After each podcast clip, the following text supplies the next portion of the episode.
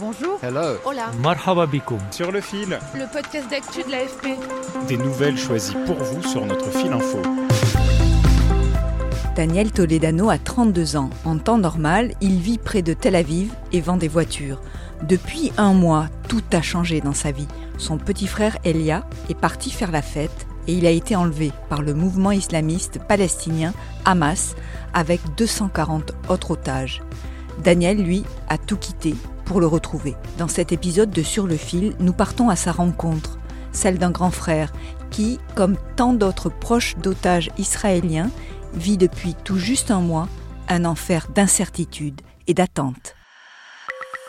Sur le fil.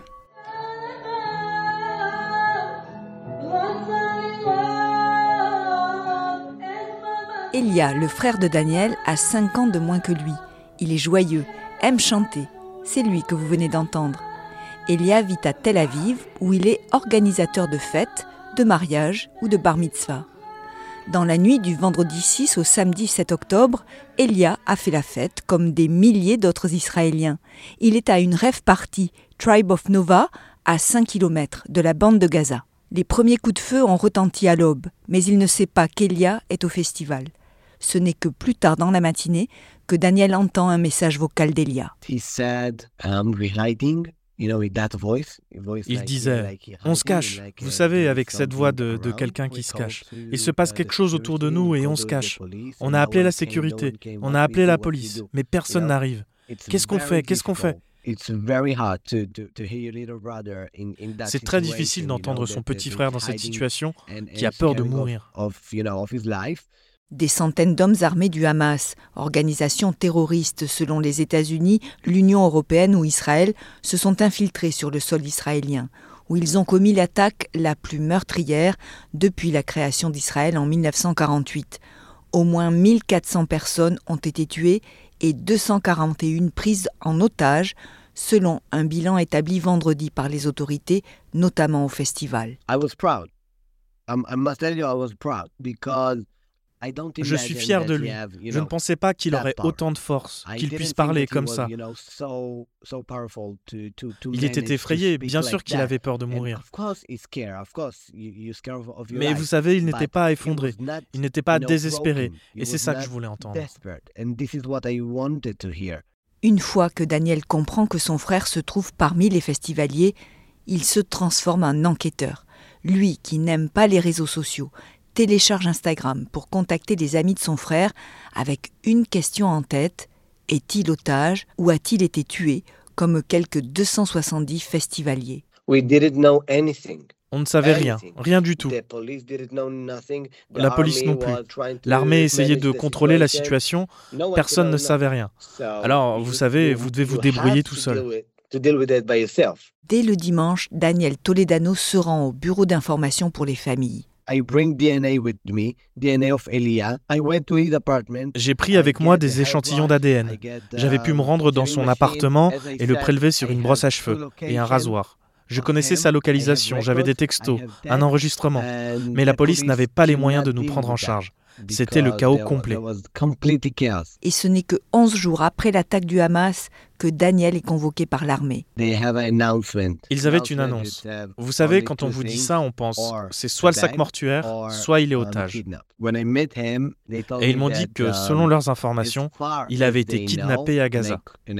J'ai demandé Vous avez une preuve de vie Des informations sur sa situation On m'a répondu "You have a Non, proof of on n'a pas de life? preuve de vie. what about his Comment vous le situation?" savez Ce sont des informations confidentielles. It's intelligent that we cannot share. When the armies tell you Quand l'armée vous dit Votre frère est otage, je ne vais pas vous mentir, j'étais content. And this is a terrible, terrible thing to say to C'est terrible, terrible à dire. Mais j'étais content qu'il ait été kidnappé à Gaza. Ce but n'était pas un corps sans vie, was happy un sac. Enfin, vous savez. He's not a body. He's not a bag. Depuis ce fameux 7 octobre, Daniel a arrêté de travailler. Son obsession, que ces hommes, femmes et enfants restent dans les esprits des politiques et de l'opinion publique en Israël, en manifestant régulièrement, comme ici dans les rues de Tel Aviv. Ou en se rendant à l'étranger pour obtenir le soutien d'autres pays. au nom de la représentation nationale, de leur dire collectivement que nous sommes à leur côté. Avec d'autres familles d'otages, Daniel vient de passer quelques jours à Paris, où ils ont été reçus à l'Assemblée nationale. Sans aucune information de la part des autorités, les familles demandent l'intervention du CICR, le Comité international de la Croix-Rouge, pour obtenir un signe de vie. Le Hamas, pour sa part, exige pour les libérer la remise de tous les prisonniers palestiniens détenus en Israël. Et les familles se préparent à être patientes. Tout le monde se souvient en Israël du sort du soldat Gilad Shalit, échangé contre plus de 1000 prisonniers palestiniens après cinq ans de captivité. Maybe we cannot bring them tomorrow.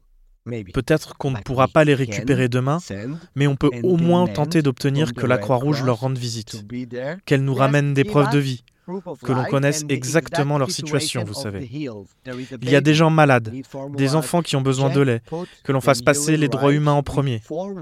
Alors ok, c'est la guerre, mais rentrez à Gaza, vérifiez, donnez-nous une liste, que l'on sache si nos êtres chers sont morts ou vivants. S'ils sont morts au moins, on sera en paix. On saura que c'est arrivé.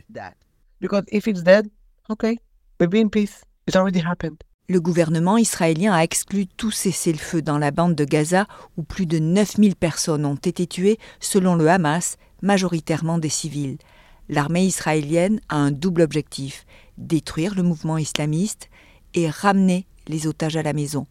Mais les opérations militaires peuvent aussi les mettre en danger.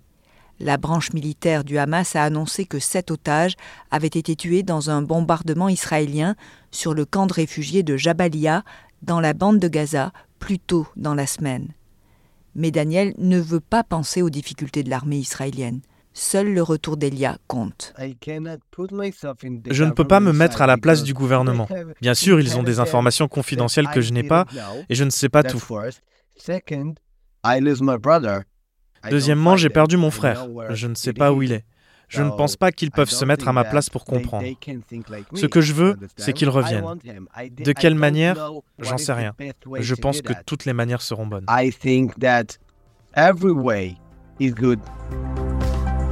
Merci de nous avoir écoutés. Sur le fil revient demain. Je m'appelle Emmanuel Bayon. À bientôt.